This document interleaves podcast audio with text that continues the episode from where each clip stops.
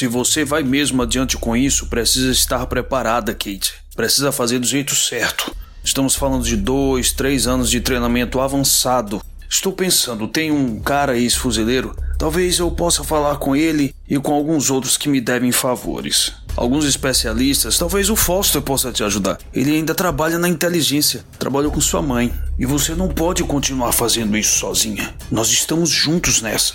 Mas não se engane: se for fazer isso, você estará se alistando para uma guerra. Defina a meta, o objetivo, os termos da vitória. Porque se a vitória significar trazer sua mãe e sua irmã de volta, você já perdeu. Se a vitória significar se vingar do que aconteceu com elas, você já perdeu. Mas se o objetivo for salvar apenas uma vida, proteger o inocente, evitar que uma vida seja destruída pela violência e voltar para casa com vida quando terminar, aí você vencerá. E Deus ajude o infeliz que entrar no seu caminho.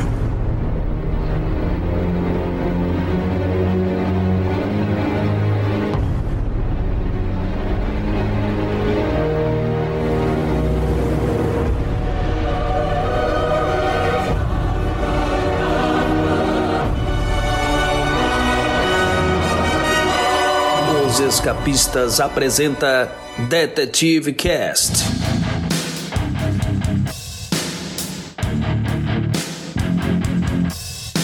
Dez anos atrás, em 2009, Bruce Wayne havia sido dado como morto após ser aparentemente vaporizado pelo efeito ômega de Darkseid na minissérie Crise Final de Grant Morrison e J.J. Jones. O Batman tinha acabado de usar uma pistola para disparar contra o déspota de Apocalipse, um projétil de rádio, uma substância tóxica para os deuses do quarto mundo. Naquela altura, nenhum herói imaginava que os feixes ômega não haviam sido mortais e ao fim da história, o leitor vê uma silhueta desenhando numa caverna o símbolo de um morcego. Bruce estava vivo, mas perdido no tempo. Mas isso é outra história. O que importa para a gente nesse momento é que essa ausência do Batman repercutiu não apenas na sua linha de revistas, mas em todos os títulos do universo DC. Foi nesse período que Dick Grayson assumiu pela segunda vez o, o manto do seu mentor, o Damian Wayne estreava como Robin e o então Robin em atividade, o Tim Drake, adotou a identidade de Robin Vermelho. O programa programa de hoje falaremos dos primeiros momentos da vigilante que ficou a cargo de substituir o Batman no seu título mais tradicional, a revista Detective Comics. Falaremos de Kate Kane, a Batwoman de Greg Hooker e J.H. Williams III. Eu sou o Luiz e nada escapa aos escapistas. E para me ajudar a tonificar o meu abdômen, a definir bem minhas metas, o objetivo e os termos da vitória, eu tenho o prazer de receber meu amigo, Coronel Marlos Souza. Salve galera, tava com saudade. A gente também. É isso. A seguir, discutiremos o encadernado Batwoman, recentemente lançado pela Panini. Ele compila as edições 854 a 863 de Detective Comics. Mas se você não comprou, essas histórias saíram anteriormente de 2010 a 2011 na mensal A Sombra do Batman.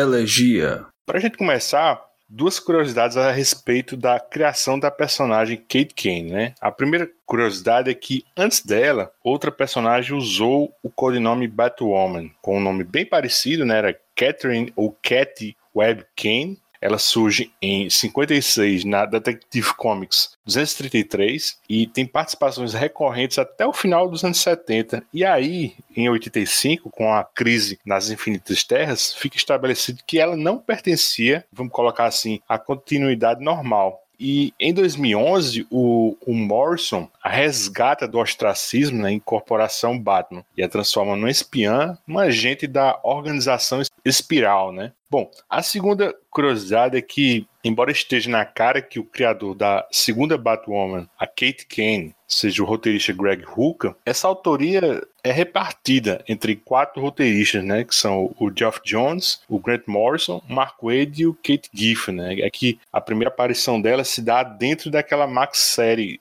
semanal 52, né, na edição 7 de agosto de 2006. Aí o, o Ruka, ele ficava, né, com o segmento da Montoya, que acabava de sair do último arco de Gotham Central, né, a Gotham City contra o crime, né, nos TPzinhos de DC especial, ou Gotham DPGC, né, dos encadernados capa dura, né, mais recentes. A Montoya tinha perdido o parceiro dela, né, o Crispus Allen, né, morto por um perito criminal corrupto, ela estava só na manguaça, né, bebendo pra caramba, enlutada, né, tinha pedido demissão da polícia, né, até que o Vic Sage, né, o questão, envolve numa investigação sobre o envolvimento da Intergang com um culto chamado Religião do Crime, né. Aí o, o lance é que nossa Kate Kane, né, aparece primeiro nessa edição 7, né, como uma ex-namorada ressentida, né, de Montoya, e depois na edição 11 a gente conhece a outra identidade dela, né, a Batwoman. Mas aí, né, Marlon, a Kate Kane do Greg Hooker, né, embora seja uma grande personagem, né, eu acho que ela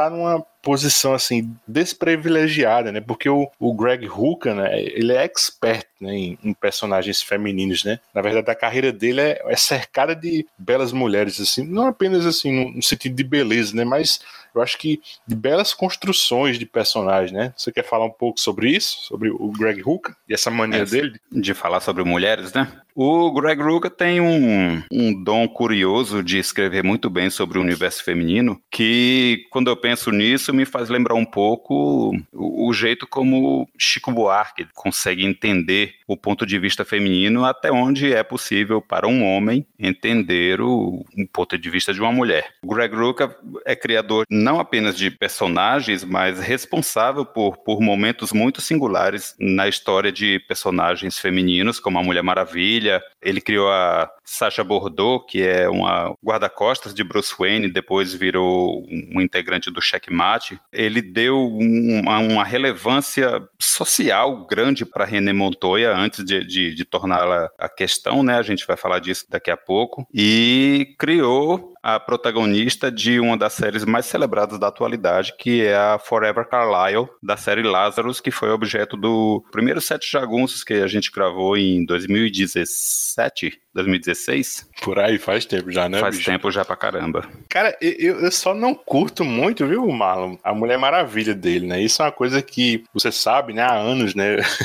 eu não gosto nem do, do primeiro room dele, assim, antes dos 952, naquele período da crise infinita, né? Que ela fica cega, né? E bem menos ainda quando ele volta dentro daquela linha Renascimento, assim, pós-952, né? Principalmente porque no primeiro instante que ele reassume a personagem, né? Ele, ele joga na lata do lixo o, o belíssimo trabalho de anos, né? Diga-se, né? Do, do Brian Azarello, né? Foi difícil de engolir mesmo isso aí. Ele desmentir o Azarello daquele jeito, né? Depois de um trabalho elogiadíssimo que o Azarello fez. Ninguém apostava que o Azarello fosse se, dar bem escrevendo a Mulher Maravilha. E, mas eu gosto do, do Greg Rucka na, na primeira passagem dele com a personagem até o momento da cegueira da Mulher Maravilha. Depois ficou muito caricatural. Ela parecia que não tinha nem ficado cega porque continuava fazendo tudo que fazia sempre, lutava, sabia onde estavam as coisas, então complicado quando chegou naquele ponto ali. Mas até chegar lá, foi um crescendo assim de, de dramaticidade que foi sensacional. Um, um dos, dos arcos que me fizeram gostar da personagem como eu não havia gostado antes. Para mim, assim, acho que foi a primeira e única vez que eu realmente fiquei puto com o Ruka, né? Eu não gostei nem dessa primeira, nem dessa segunda fase, né? Mas assim, que vamos combinar, né? Que até esse room dele na Mulher Maravilha, para mim, acho que dá para salvar alguma coisa, né? Você lembra daquela graphic novel, né, com o J.J. Jones, né, Iketeia, né? Tem uma capa belíssima, né, da bota dela na cara do Batman. Para mim é a minha história favorita, cara. Ela pede uma, tipo um asilo político, né, numa embaixada de Temícera, né? Sim. Ela tinha cometido um assassinato e o Batman tá no encalço dela. Cara, isso merecia até uma republicação, bicho. Essa fase dele no, no Renascimento, vamos deixar de lado o fato de que ele apagou tudo que o Brazzarello teve tanto trabalho para escrever. É muito quadrado, muito sem graça. Acho que foi uma fase totalmente sem brilho e, na verdade, assim, a falta de brilho é uma coisa que vem acontecendo com a Mulher Maravilha desde o Renascimento. As histórias dela vêm carecendo muito de brilho, de relevância infância mesmo. E tem coisa do Rook, assim, que chegou a ser publicado no Brasil, mas mais parece, assim, um, uma notinha de rodapé, né, assim, de tão pouco comentado, assim, entre os leitores, né. Por exemplo, eu, gosto muito de dois materiais que saíram pela editora Devi, né, que inclusive são gibis, assim, premiados com Eisner, né. O primeiro é o Whiteout, né, com personagem Carrie Statical, né, e até virou filme em 2009 com aquela Katie Beckinsale. Dizem que é uma droga. É, é horrível. Eu não assisti não, mas o quadrinho eu cheguei a comprar o primeiro volume e gostava muito. É muito bom, bicho. Tem aquela cena lá que ela fica perdida na neve lá, né? Que é exatamente esse efeito whiteout, assim. Fica aquela, aquela cegueira branca, né? E ela não uhum. consegue encontrar o bunker, né? Tem uma corda. Cara, é sensacional essa cena, né? Aí o, segundo material é um gibi de espionagem, assim, chamado Queen Encountering. Né? Essa aqui no Brasil recebeu o nome Jogos de Poder, né? Com a personagem Tara Chase, né? Que ela, por acaso, ela aparece em, em Whiteout. E ao total foram 32 edições, assim, divididas em oito encadernados, né? A Devi, infelizmente, só publicou os dois primeiros, né? É uma pena porque é um, um material, assim, de muita qualidade, né? Mas eu queria testar um pouco tua memória, Marlon.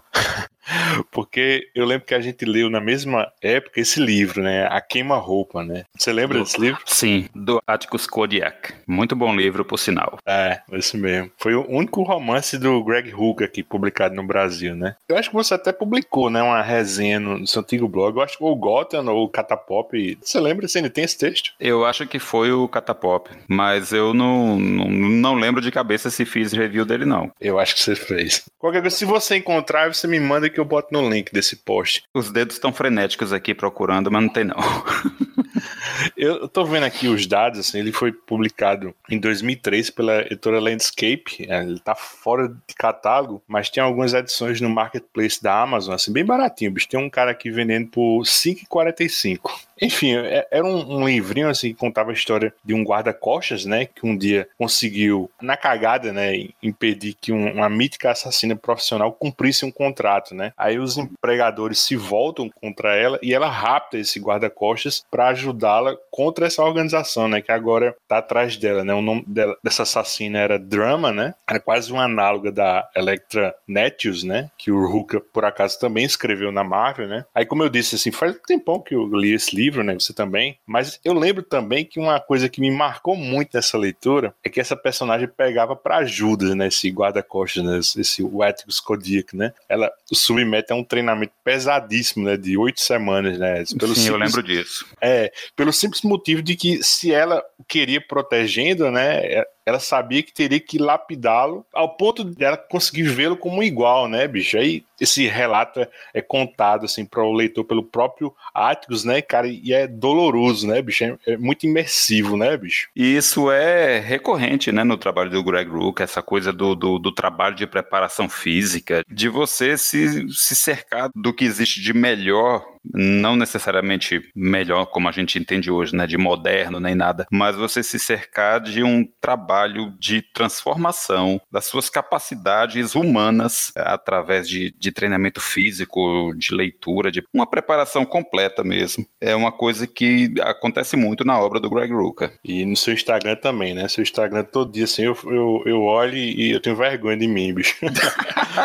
todo dia é um, é um bodybuilding, assim, aquela forja de um guerreiro mesmo, né? Quem dera. O problema é a dieta. Eu não sei comer pouco, não sei comer direito ainda não. Mas, bicho, é como você diz mesmo. Ele é meio que um clichê do Greg Hooker, né? Ele faz muito isso, assim. Puxando agora de cabeça, ele faz algo muito parecido com aquela Helena Bertinelli, né, naquela historinha, que até pouco tempo era, acho que era até inédita aqui no Brasil, é Caçadora Sede de Sangue, né, a Igor Moss lançou recentemente, né, ela passa por algo parecido, né, e, e o questão, assim, o Vic Sage entra como um sensei, né, e, e veja só, né, o, o próprio Vic Sage faz algo também parecido com a Montoya em 52, né? Que acaba que ela vira a sucessora dele, né? Como questão, né? Já que ele morre de câncer em 52 mesmo, né? Você falou, né? Também teve a Sasha Bordeaux, né? Com o Batman, né? Que também era guarda-costas Teve também a Rachel Cole Alves, né, no run do Justiceiro, do Hulk, né? Eu acho que não, não chega a ficar uma coisa assim enjoativa, mas dá para ver que é uma coisa que ele gosta muito de fazer, né? Tanto é que vocês também citou Lazarus ainda agora, que é meu gibi favorito do Hulk, né? Tem um plot da, da Forever mais jovem, né? Que é inteiro sobre o treinamento dela, né? Sim. E, e claro, a, a Kate Kenny passa também por um senhor treinamento até começar a atuar como uma Batwoman, né? As coisas de dois ou três anos, né? Ela é muito capacitada. Talvez, eu acho que só o Dick mesmo assim, se equipara a ela no, no Bat Squad, né? Com a vantagem de que quando ela começou a atuar, na verdade, quando ela começou a treinar para ser Batwoman, na verdade ela já tinha um treinamento bastante rigoroso, porque a Kate Kane é fuzileira naval, né? Avaliação da Batwoman, sétima noite. Provar minha hipótese está levando mais tempo que o esperado. Tenho apenas 73% de certeza que ela é Catherine Rebecca Kane.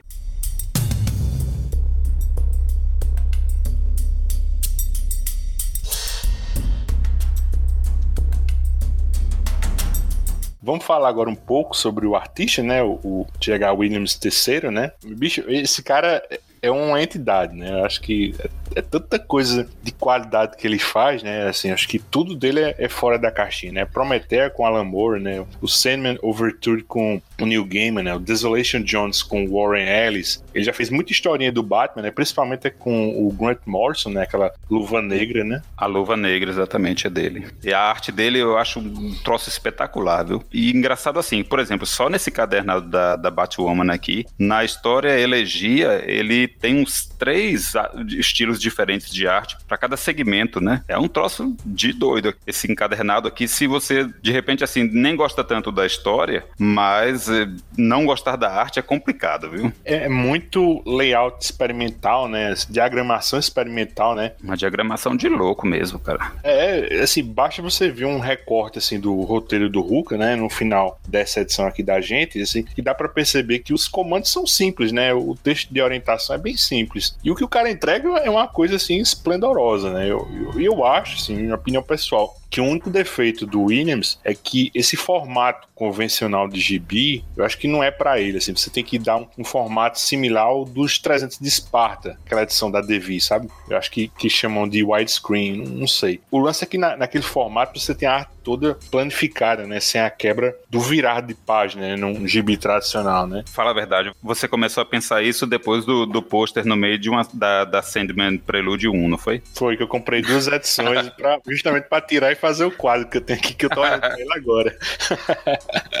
Ai, ai. Mas, mas é, é, isso mesmo, bicho. Assim, eu acho que o jeito que publicam Williams aqui não valoriza a página de quadrinhos que ele entrega, bicho. É que nem aquela edição de Prometeia, acho que é a penúltima edição, né? Que é um pôster, na verdade, que, que vem até encartado na edição. É. É, as páginas do capítulo podem ser reunidas para formar um, um grande pôster. E o pôster que vem encartado na edição da Panini, infelizmente, é de um tamanho meio decepcionante. Mas só nessa história, como eu falei, ele tem três estilos diferentes, é um espetáculo de diagramação. Ele usa muito a figura do morcego na hora da diagramação, usa muito, muita ponta, muita, muita tela, entre aspas, né? Muita tela quebrada. Tem momentos em que ele lembra, a partir dos flashbacks da Kate, me fazem lembrar o David Mazzucchelli em ano 1, né? Uma arte assim mais pulp, menos refinada e tal. Quando a Kate está de civil, né? Aí já é mais gracioso, os, os traços de arte final são mais são um pouco mais espessos e tal. E quando ela tá atuando como Batwoman, rapaz, aí a colorização dele é uma coisa de louco, velho. Esse cara é incomparável. É, as cores são do, do, David Stewart, né? Que é outra entidade nessa indústria, né? Não é à toa que esse cara é indicado no o Eisner, né? Um ano sim, o outro também, né?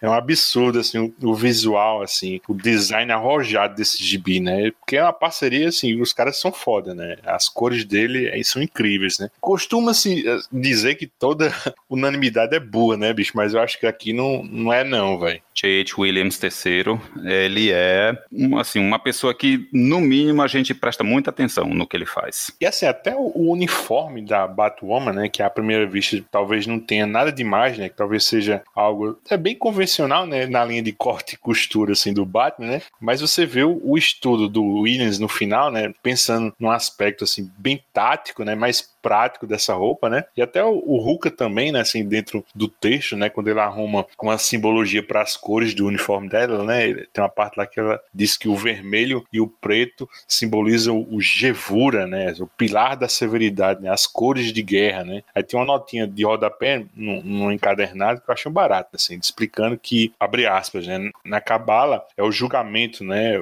É, representa o desejo de contenção de impulsos, né? Canaliza sua energia por meio de objetivos, né? Para superar obstáculos e transformar a própria natureza, né? Fecha aspas, né? Acho que é bem legal isso, né, bicho? Esse estudo, esse carinho que eles tiveram com esse personagem, essa construção, né? E se não tivesse tudo isso, eu acho o design de, do, da personagem, de um modo geral, um triunfo da simplicidade. É um troço lindo. A Batwoman, a figura da Batwoman, né? É uma coisa linda, cara. A pele muito branca dela, o uniforme preto com vermelho, o cabelo vermelho, assim, combinando com o uniforme, que nem é cabelo de verdade, né? Mas, enfim, na composição do personagem, eu acho a figura dela perfeita, bicho. Eu ia falar exatamente disso. Ela, ela como no visual dela civil, né? É meio gótico, né? A, a, pele dela tem um, assim, vamos dizer assim, é uma palidez assim quase cadavérica. Né? Cadavérica.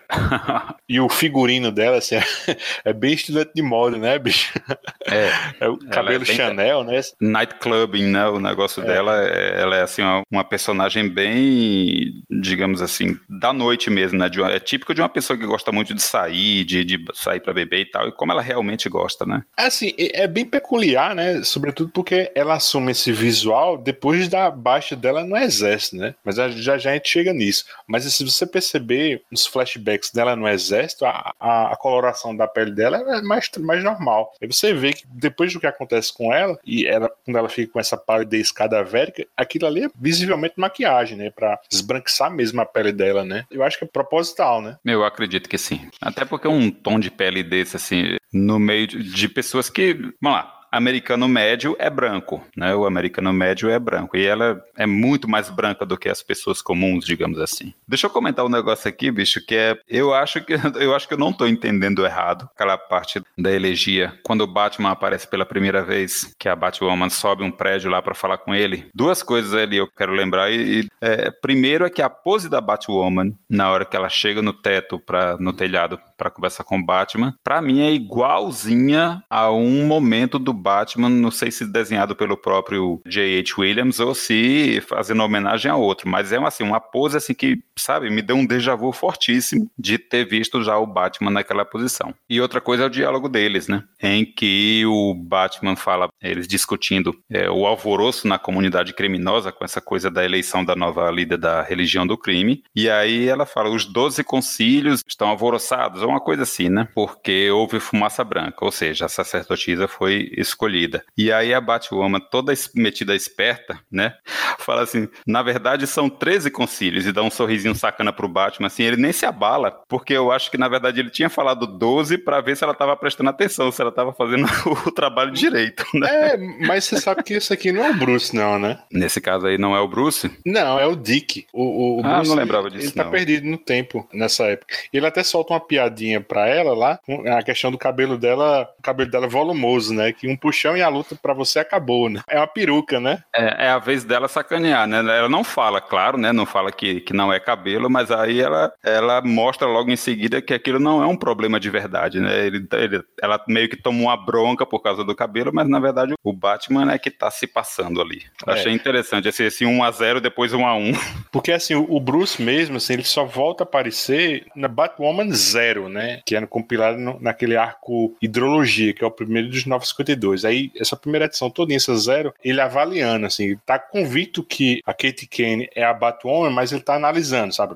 Tem uma margem de certeza, mas ele fica analisando a técnica. O Batman ele só volta a aparecer já nessa revista dela mesmo, na Detective Comics. Esse Batman que aparece é o Dick. É o Dick, né? Ok. É. Sinto como se estivesse chegado no meio do filme. Minha base de dados está desatualizada. Ela está caçando membros da religião do crime. De acordo com Dick, Há uma rixa pessoal entre Batwoman e esse culto. Eu preciso compreender a obsessão deles por ela. Nota mental: olhar mais atentamente a história deles, determinar um nível de ameaça que eles representam.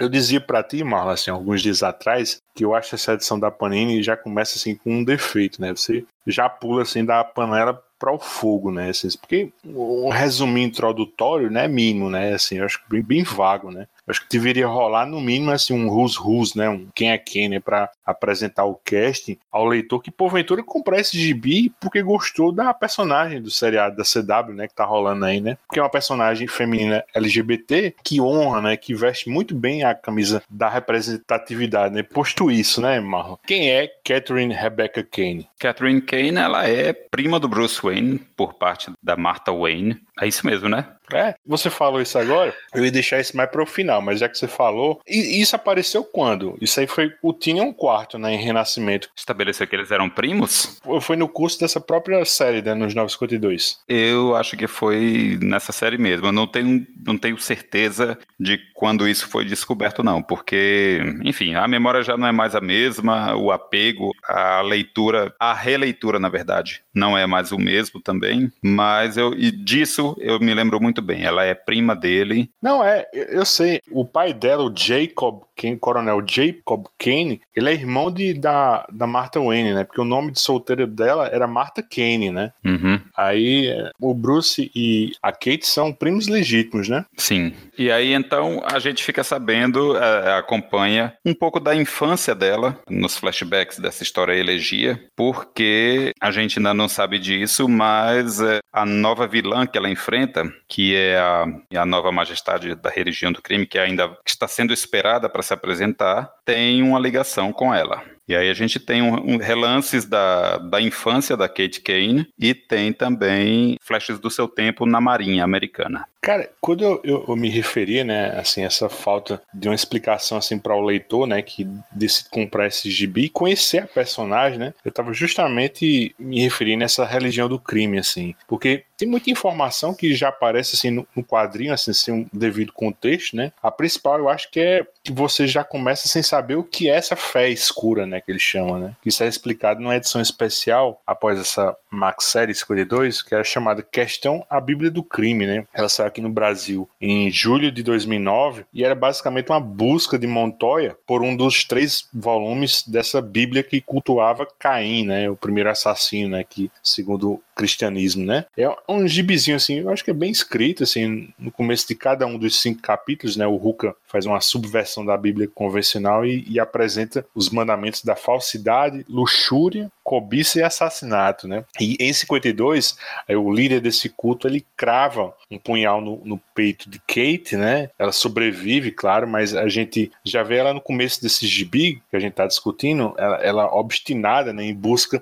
desse novo líder, né, da religião do crime, né, que você falou, que está em Gotham nesse momento, né, na verdade é, um, é uma líder, né, a Alice, né, que faz a é, referência a Alice no País das Maravilhas, né, do Lewis Carroll, né. Quando a história começa, a gente já fica sabendo que é uma mulher, porque ela, a Batwoman tá nas ruas espancando criminosos e perguntando quem é ela, qual é o nome dela, então a gente já, já começa a leitura sabendo que a nova líder da, da religião do crime será uma mulher. E a gente também descobre que, que tem uma facção dessa religião do crime que está se opondo, justamente essa Alice, né? E vira uma aliada acidental da Kate, né? Mas assim, o que me chama a atenção nesse comecinho é a organização tática, assim, da, da Batwoman, né? Assim, eu acho que o pai dela, né? A gente falou pouco, né? O coronel Jacob Kane, né? Ele é um, eu acho que ele é um mix de Alfred e sabe aquele Bruce Wayne, né? Do desenho do Batman do Futuro, né?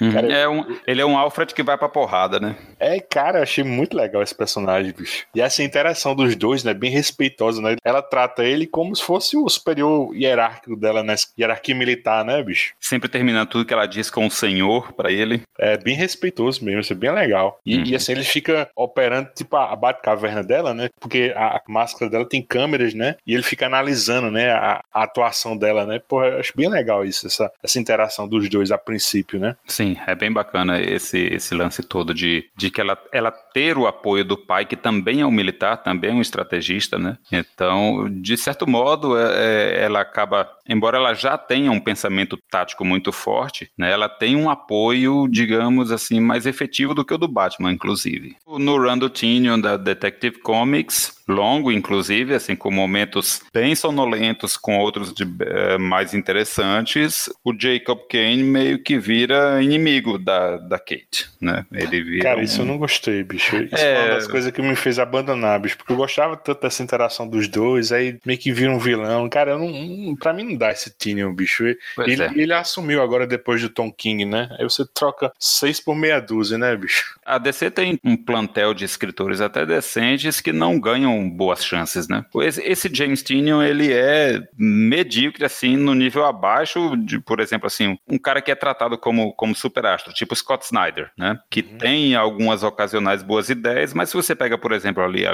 a Liga da Justiça dele, é, sabe, você começa a ficar cansado de toda edição, tem um segredo multiversal, e aí tem que, sabe, e bota o Batman no, no centro de todas as coisas, assim, você vai cansando desses artifícios porque são repetidos exaustivamente. E nisso o James Tino tem uma certa vantagem, porque ele até que não se repete demais, só que ele não tem, não tem um, um estilo de escrita, sabe, chamativo, né, enfim.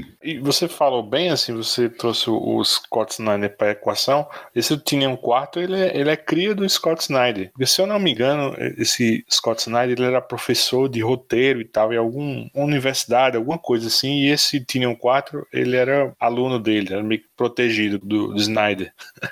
Aí é, foi a conexão dele para entrar na DC, né? Tanto que ele começa fazendo historinhas backups, assim. Ele tá, você pode ver, né, que nos 952 esse Tinion 4 ele sempre aparecia numa historinha backup, assim. Ele escreveu o finalzinho daquela Batman Eterno, né? Ele, ele fazia, um, fazia uns, uns, segmentos ali. Exatamente. Foi o Snyder que puxou ele para DC. É muito fraco ele, velho. Você tem, por exemplo, um Peter Tomasi que tá sempre entregando um trabalho gostoso de ler, um trabalho é. que respeita as características dos personagens, que faz aventuras empolgantes e tal, que consegue desenvolver personagens, sendo chamado a título de tapa-buraco. É, não sei, cara, porque. Eu... Daquele agora tá descrevendo Detective Comics, né? Não sei quanto tempo ele. Ele, ele ainda tá, tá escrevendo? Tá, tá, tá escrevendo até hoje. Ah, acho, pronto, que já tem três, então. acho que já tem quatro ou cinco arcos já. Mas você já. vê ele sendo tratado assim como. Não, não. Não vê, né? Ninguém, tá, chamando ele de, ninguém chama ele de Tom King. Avaliação da Batwoman, 21 primeira noite. Ela frequenta clubes noturnos. Na superfície, ela é o estereótipo de uma jovem e rica socialite. Talvez essa seja quem ela realmente é, ou talvez seja a clássica válvula de escape, mas poderia ser um bom disfarce também, outra máscara. Ela se deixa ir numa direção que eu não me permito.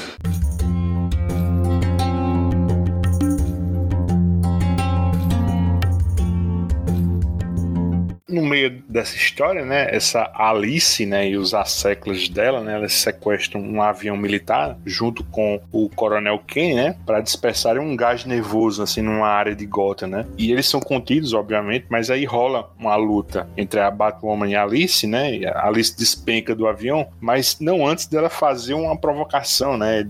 Você falou que ela, eles teriam um parentesco, né? De que ela seria a irmã gêmea de Kate, né? E, e, eu acho que é um plot twist duplo, né? Porque a gente sequer sabia àquela altura que a Kate tinha uma irmã, quanto mais gêmea, né? E aí, né, Marlon, começa, que eu acho para mim a melhor parte da história, que é a revelação da origem secreta da Kate Kane, né? Você quer falar um pouco sobre esses anos perdidos dela? São dois momentos que são retratados nesses flashbacks da Kate Kane. Primeiro, a gente vê ela com essa irmã gêmea, que se chama Beth Kane. Elas estão sempre brincando e, e falando falando sobre trabalho do pai, se queixando de ter que se mudar de vez em quando, né? E a gente vê a Beth e a, e a Kate serem sequestradas por terroristas em represália ao trabalho militar, tanto do pai quanto da mãe. Né? A mãe trabalha na inteligência e o pai é oficial de campo. Elas são sequestradas e a mãe delas duas é executada e a menina também, né? Essa Beth aparentemente é executada também. Uma cena arrepiante é justamente quando ela é resgatada pelo próprio pai. No caminho, ela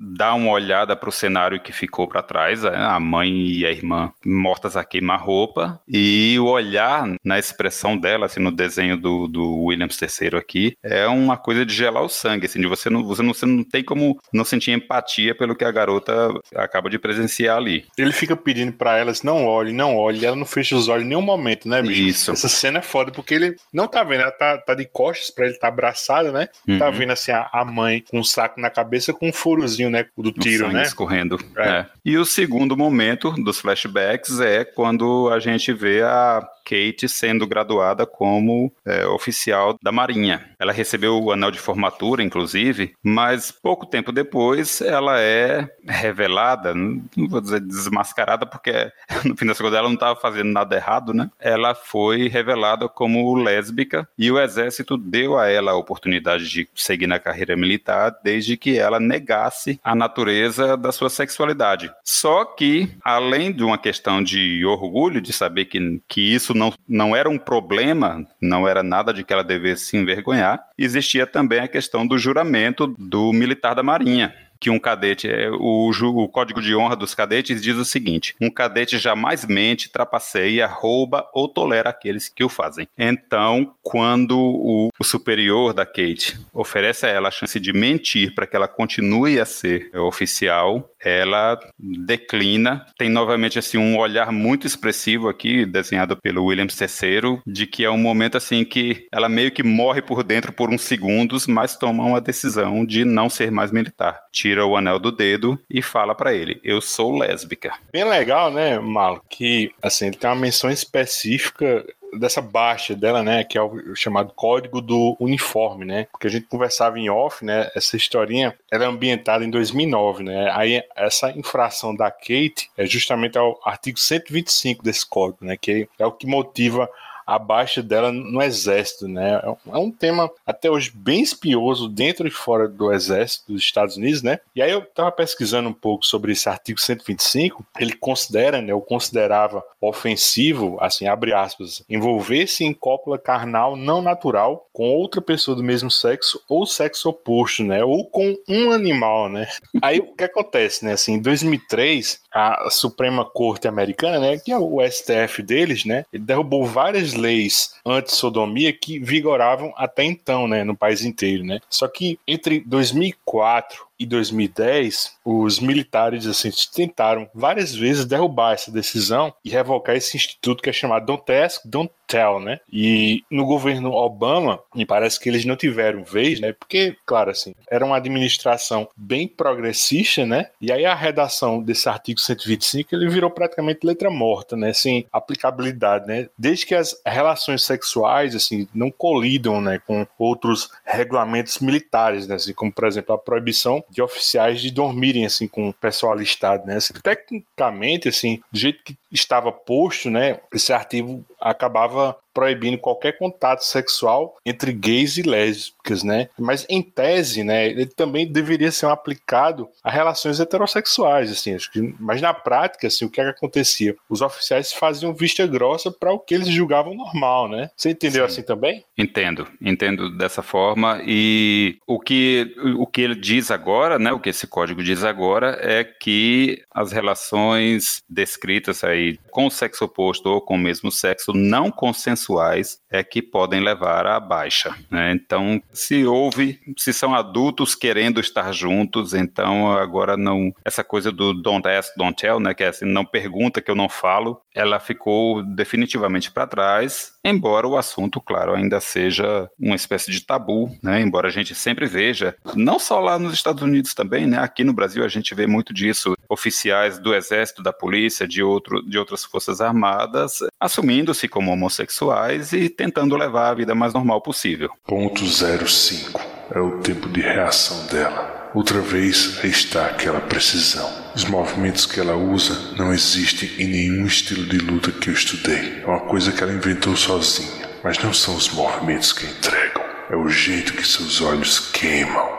A gente segurou essa até agora, né? Porque fazia mais sentido comentar isso no momento assim que falássemos, né? Desse problema da Kate, né? Que é o, o Eisner que o, o Ruka levou, né? Por Gotham Central, né? Justo por trabalhar de forma muito pertinente, né? Outro tema LGBT, né? Que foi o arco Meia Vida, né? Em que a Montoya sai do armário, né? Na verdade, ela era arremessada do armário, né? Porque... Ela é chutada para fora do armário por uma foto que surge lá no, no mural da, da DPGC, né? É, as fotos com a parceira dela à época, né? E aí tinha todo um, um envolvimento assim paralelo do Raven Dent, né? O Duas Caras. Mas o que ficou para mim naquela história foi a subtrama dela com o pai, né? Que depois descobre que ela era lésbica, ele meio que a renega, né? E aí é um, um, barato que, se dentro da família dela ela não tinha apoio nenhum, né? Ela tem com o parceiro dela, né? O Crispus, né? Cara, eu, eu sei que eu sou um disco arranhado da porra, né? Mas eu acho que é um crime, assim, o, o que um desenvolvimento de, que, que essa personagem teve, assim,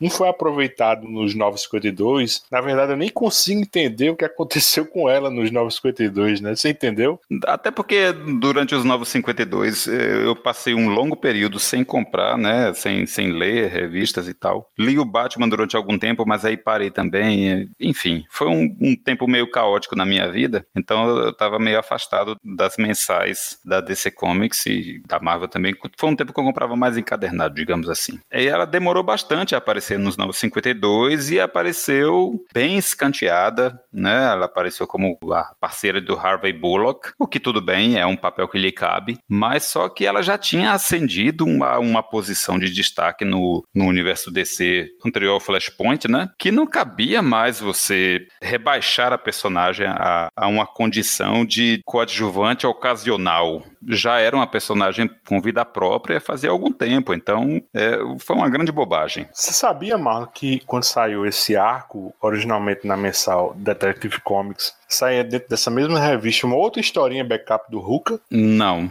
É, saiu. A, a, Panini ignorou, assim, isso aqui saiu aqui no Brasil, era um backup dessa questão, Montoya. No final a DC compilou, assim, lançou um encadenado com o nome Pipeline, né? Ele tinha a arte do Cully Hamner, né? Aquele artista que fez o Red, né? Com o Warren Ellis, né? E uma mini do Batman com o Joe Case, né? Que eu adoro, né? Aquela pretérito futuro. Eu lembro vagamente dessa história. É. Aí nessa historinha, assim, basicamente, a, a Montoya tá numa missão com a caçadora, né? Helena Bertinelli, que envolve o, o Vandal Savage, né? Aí ele se dizia o detentor da marca de Caim, né? E aí chega num acordo com as duas em que ele pararia o que estava fazendo, né? Desde que alguma aceitasse ficar com essa marca do Caim no lugar dele, né? E quem fica com essa marca é justamente a Montoya, né?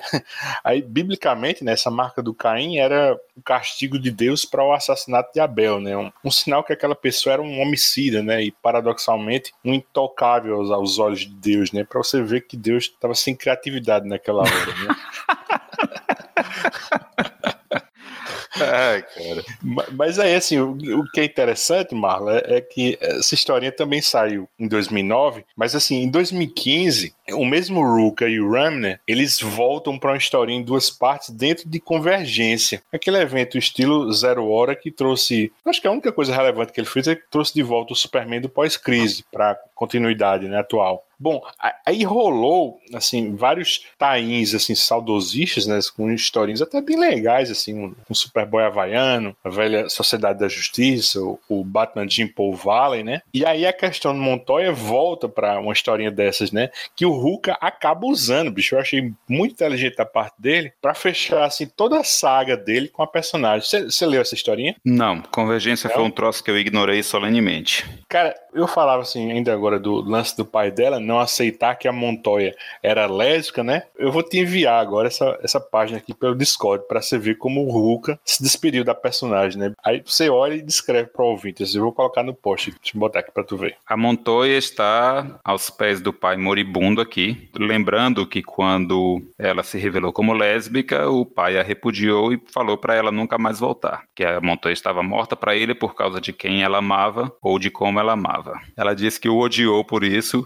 odiou-se também por odiá-lo. Como o velho está aparentemente batendo as botas aqui, eles estão num momento meio que de reconciliação, em que o pai da René a chama de minha garotinha perfeita, ou seja, não é mais alguém a quem ele odeia e que não, não seria mais filha dele por por questões de sexualidade, né? Nesse momento aqui em que o velho morre, eles finalmente fazem as pazes. Certo, vai lá, dê seu insight aí. Eu achei bem legal, assim, você pegar, aproveitar essa brecha, assim, esse já era no contexto dos 952. Aí ele pegar e foda-se 952 e contar a historinha dele, o encerramento dele com a personagem. Isso eu achei bem legal, porque isso foi uma historinha que a gente viu esse entrevero entre os dois em meia vida, né? Lá atrás, né? Em Gotham Central, né? E ele aproveitar. 2003, né? 2003. É, por aí. Ele aproveitar uhum. e concluir essa história, fazer essa reconciliação. Falou, minha personagem tá aqui, né? minha personagem tá aqui, entendeu? Pois é, aí eu acho que assim, a DC, assim, ele bem que poderia fazer tipo uma compilação temática, assim, com a personagem, assim, nas mãos do Ruka, né?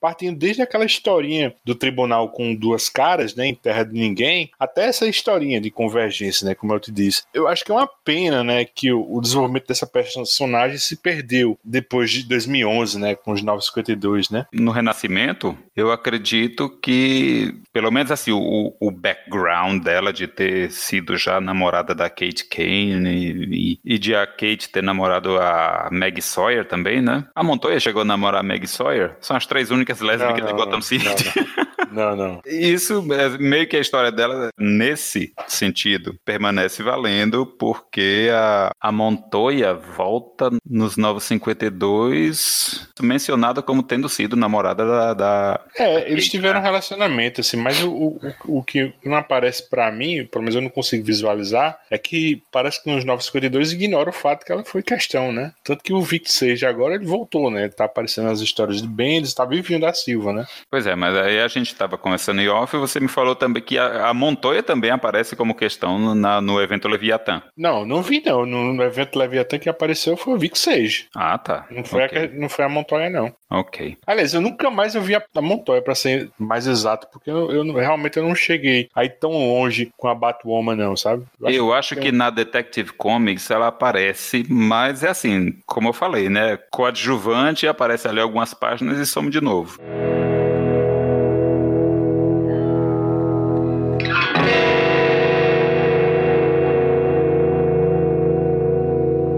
Cortador. Voltando, né, pra Batwoman, né, assim, da, pra revista, aí teve a, a, trama das duas facções da religião do crime, né, essa descoberta que a Alice era, era a Beth, né, a irmã dela, a irmã gêmea, dada como morta, né, aí teve também um rompimento de Kate com o pai, né, porque ele sabia que a outra filha estava viva, né, e nunca contou pra Kate, e agora a gente tem um arco curtinho, né, com a arte do Jock, né, que é o cortador, né. Você me disse antes da gente gravar que você gostou mais do enredo dessa história, que é a do primeiro arco, né, essa elegia, né. Você quer falar um pouco sobre isso, sobre essa historinha? É um arco, assim, que me faz lembrar boas histórias do Batman, por isso que eu gosto tanto. Inclusive, assim, o Batman tem uma presença mais ostensiva nele do que no, no Elegia, mas ainda assim, meio que ficam em pé de igualdade, de relevância dentro da história, cada um atacando num fronte. Nessa história Cortador, que é desenhada pelo Jock, a Betty Kane, que é a Labareda, a Labareda é uma personagem do segundo ou terceiro escalão dos Novos Titãs, né? Uma titã, assim, sem importância mesmo. Ela tá em visita a Kate, em Gotham City. E tem um, um, um assassino serial chamado Cortador sequestrando jovens universitárias. E o terror dos crimes do Cortador vem do fato de que ele extirpa das suas vítimas apenas uma determinada parte de sua anatomia. Então, algum, uma estudante perde as orelhas, uma estudante perde as mãos e uma delas, inclusive, é, chega no pronto-socorro sem a mandíbula. Então, ele tá meio que colecionando partes do corpo de, de mulheres, assim, tirando de uma, de cada uma delas apenas uma parte. Então a lista já vai crescendo mais do que devia. O que eu gosto dessa história, de falar que gosto mais do que da, da elegia, é justamente porque o trabalho de detetive, que é uma coisa que quem é fã do Batman sempre apreciou muito, é, é, é mais forte nessa história do que na, na primeira. E é interessante, né, bicho, que essa história, assim, são dois pontos de vista, né? Assim, um do passado com o Batman Bruce Wayne, né? Investigando esse caso e depois no futuro com a, a Batwoman, né? Você só percebe que isso é um flashback, acho que na altura da segunda, até acho que a terceira edição, né? E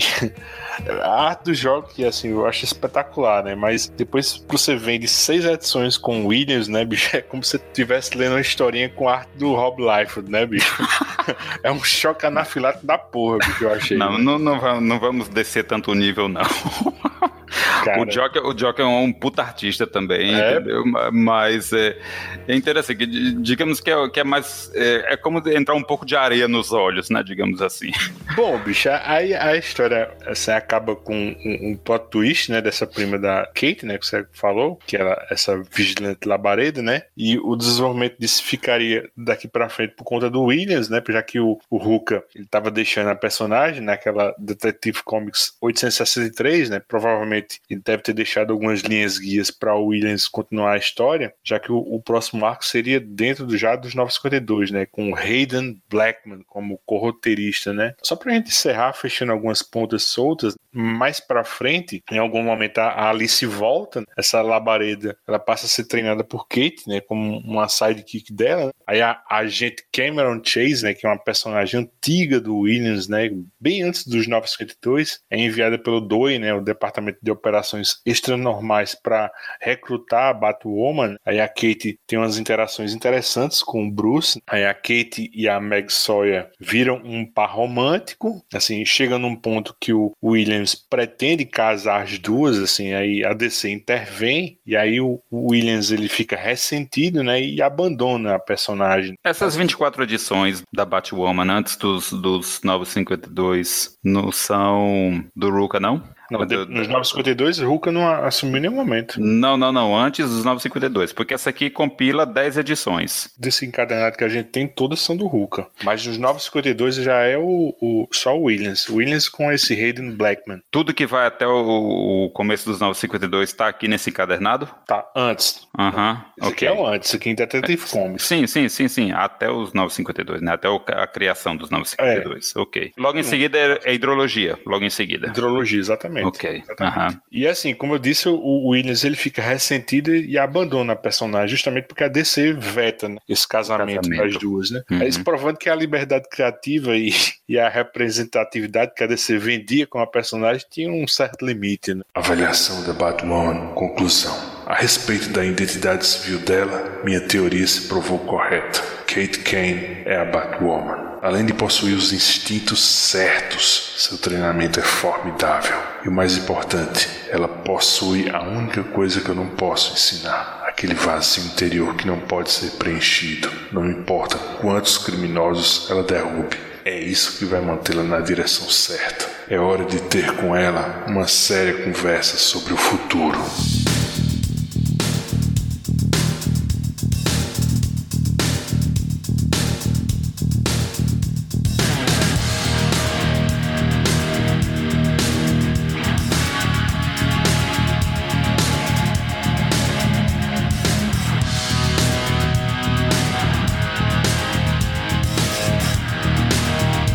É isso, nós vamos ficando por aqui. Não se esqueça, tanto os escapistas tradicional de bate-papo quanto o Detetive Cast estão no seu agregador favorito. Se você quiser registrar sua opinião sobre qualquer podcast da família Escapistas, é só dar seu pitaco no Twitter, escapistas. Se você gostou do que ouviu, assina o nosso feed, divulga nossos podcasts para mais pessoas na sua rede social, faz seu comentário no Spotify. Isso ajuda o podcast a ter mais visibilidade na podosfera. Quer ajudar os escapistas a manter esse trabalho? Compre teu gibi do Batman, livro, Blu-ray ou qualquer coisa através de nossos links e banner no site. Se quiser fazer alguma contribuição via Pix, é só usar nossa chave escapistasdetetivecast.com.br. Eu gostaria de agradecer ao Marlo, um abração pessoal e até o próximo Detetive Cast.